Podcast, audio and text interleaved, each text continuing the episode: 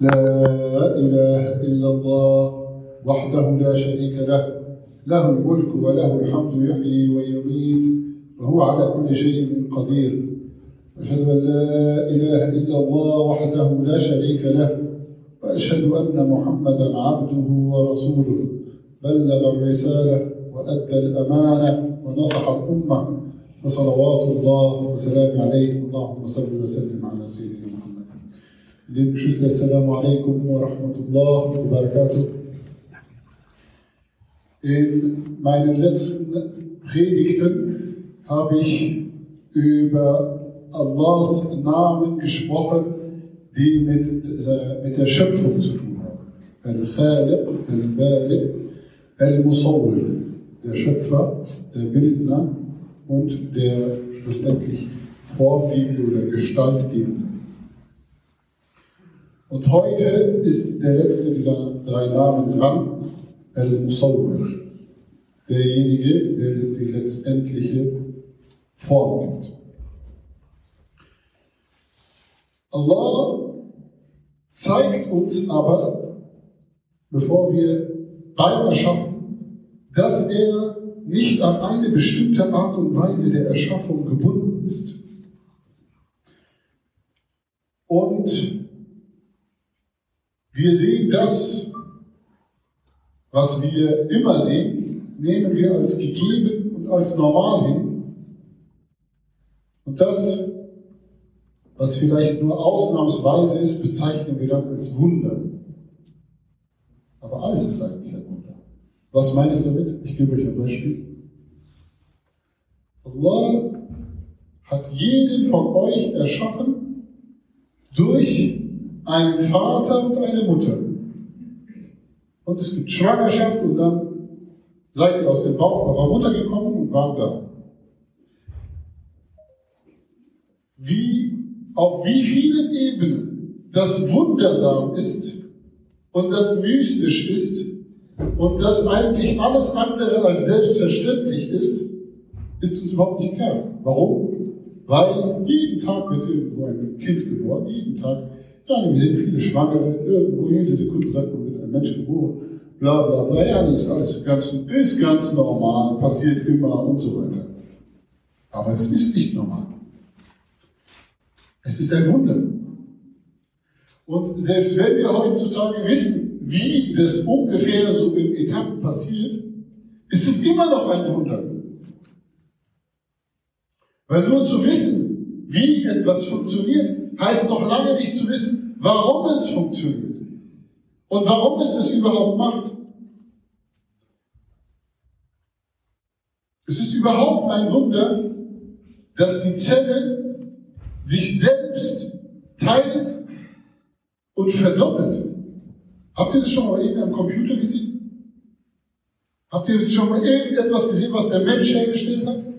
Dass der Mensch etwas gemacht hat, was sich selbst repliziert? Nein. Warum? Wir brauchen Fabriken, wir brauchen Vorlagen, wir brauchen Gussformen, wir brauchen Programmierungen. Nein, aber hier ist da eine Zelle, die teilt sich einfach und wir nehmen das einfach so hin. Meine Geschwister, wisst ihr, wenn sich die Zellen nicht selbstständig teilen würden und man dadurch ein exponentielles Wachstum bekommt.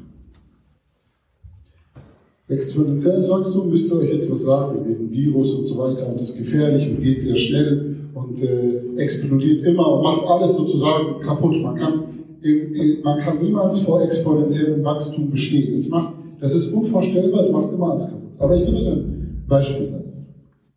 Würde der Mensch, wäre die Gebärmutter eine Fabrik. Und der Mensch würde so hergestellt werden wie, eine, wie in einer Fabrik.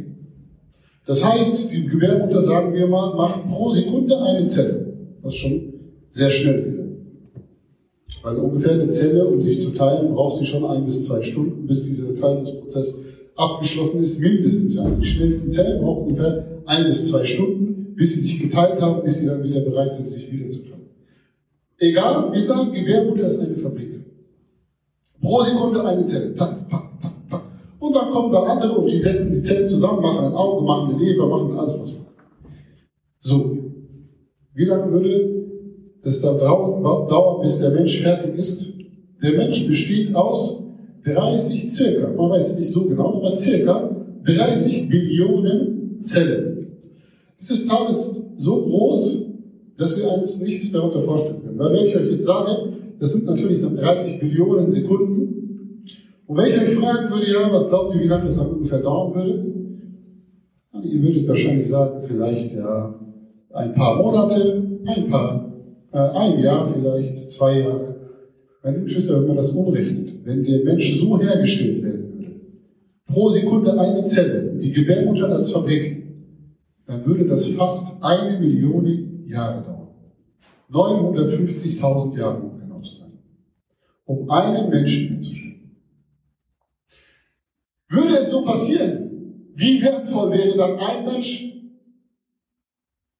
Was wir, wir würden einen Menschen herstellen und dann würden wir sagen, oh, wir haben etwas Großes vollbracht und dieser Mensch muss beschützt werden. Und er darf niemals irgendwie verletzt werden oder sterben oder sonst irgendwas. Warum? Wir haben eine Million Jahre gebraucht, um ihn zu bauen. Aber es passt. Und da sieht man auch, wie stark dieses exponentielle Wachstum. Würde sich die Vermehrung für etwas anderes als dieses exponentielle Wachstum entschieden haben, gäbe es gar kein Leben auf der Erde. Es würde viel zu lange dauern. Wenn allein ein Mensch schon eine Million Jahre dauert. Es gäbe kein Leben, also es gäbe kein, kein mehrzähliges Leben auf der Erde, weil es würde alles viel zu lange dauern. Das heißt, es geht nur durch dieses exponentielle Wachstum. Subhanallah ist.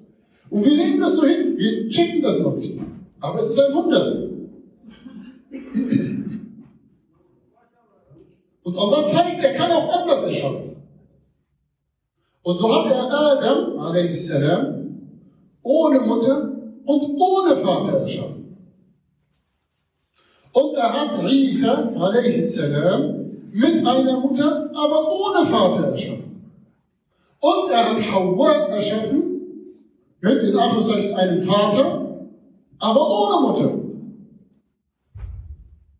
Und damit zeigt Allah, ich kann alles machen, was ich will. Und weil ich ein, nur einmal, ich habe hier ein Gesetz festgelegt, wie das passieren soll, heißt das nicht, dass ich es nicht auch anders hätte machen.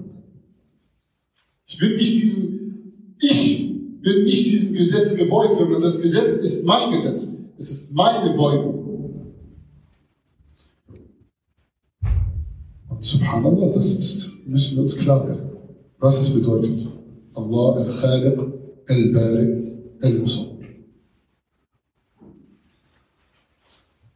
Vielleicht werden wir dann die Ayat mit mehr Ehrfurcht lesen, die uns immer wieder daran erinnern, aus was sind wir denn eigentlich gemacht?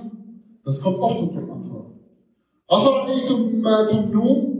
Habt ihr gesehen oder betrachtet, was aus euch herauskommt an Sperma?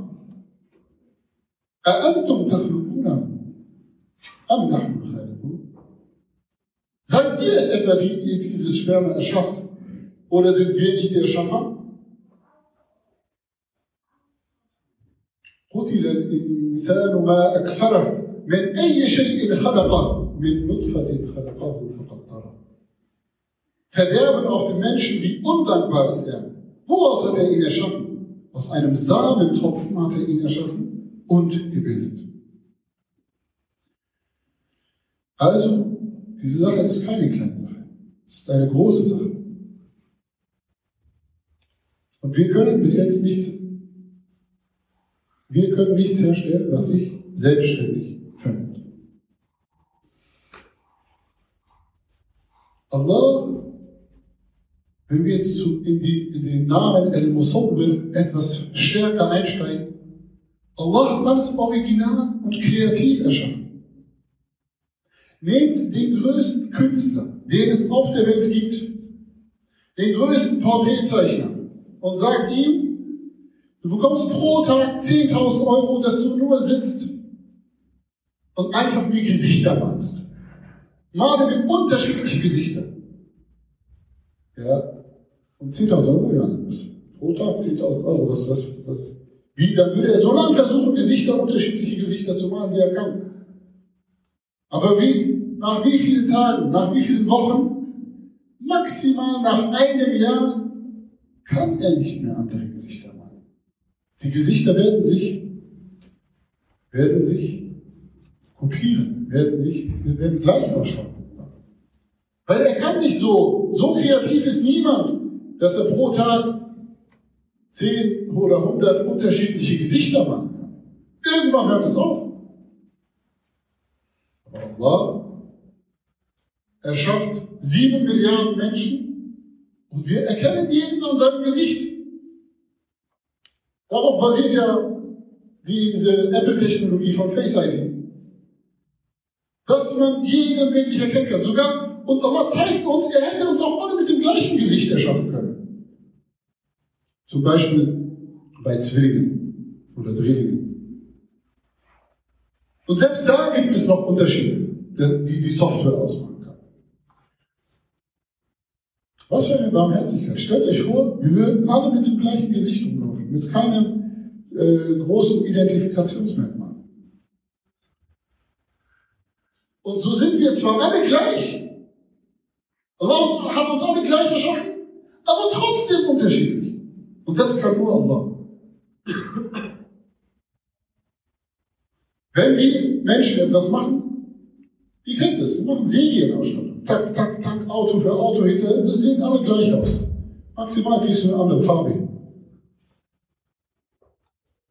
Aber du bekommst nicht denselben Ford Fiesta in unterschiedlichen Gesichtern und in unterschiedlichen, leicht unterschiedlichen Formen und so weiter, dass das da ist. Allah ist unendlich kreativ. Allah erschafft ohne Mittel und ohne Vorlage. Das ist das, was ich gesagt habe mit dem, wenn wir irgendwas brauchen, dann brauchen wir eine Fabrik, wir brauchen eine Vorlage, wir brauchen Gusseisen und so weiter. Allah schafft ohne dieses alles. Allah erschafft die Geschöpfe ohne weitere Verbesserungen und Versionen. Wann immer wir etwas machen, gibt es ein Jahr später eine leicht verbesserte Version.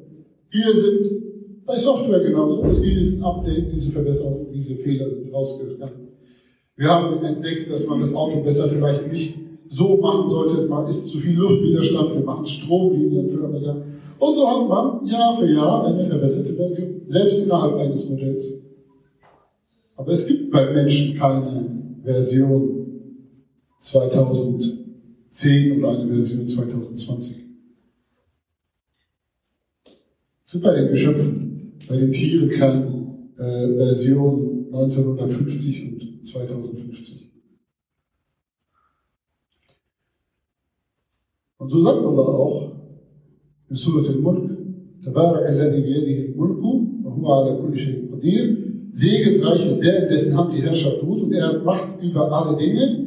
الذي خلق الموت والحياة ليبلوكم أيكم أحسن عملا وهو العزيز الغفور und dann geht es so weiter الذي خلق سبع سماوات طباقا ما ترى في خلق الرحمن من تفاوت فارجع البصر هل ترى من فطور der die sieben Himmel äh, in Schichten erschaffen hat und du findest in der Erschaffung des Barmherzigen keine Mängel, so wende deinen Blick nochmal zurück. Kannst du irgendwelche Fehler dort sehen? Und das ist Allahs Schöpfung. Prophet sallam bringt uns bei, dass es am Tage des Jum'ah, am Tage des Freitags, eine Stunde gibt, die wir nicht kennen, an dem Allah kein Dua zurückweist, so bitten wir Allah um Vergebung. Vielleicht treffen wir mit dem Dua genau diese Stunde.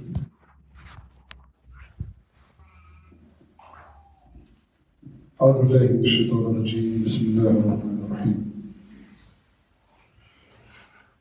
Ein weiteres Merkmal von Allahs Schöpfung ist, Allahs Schöpfung langweilt dich nie.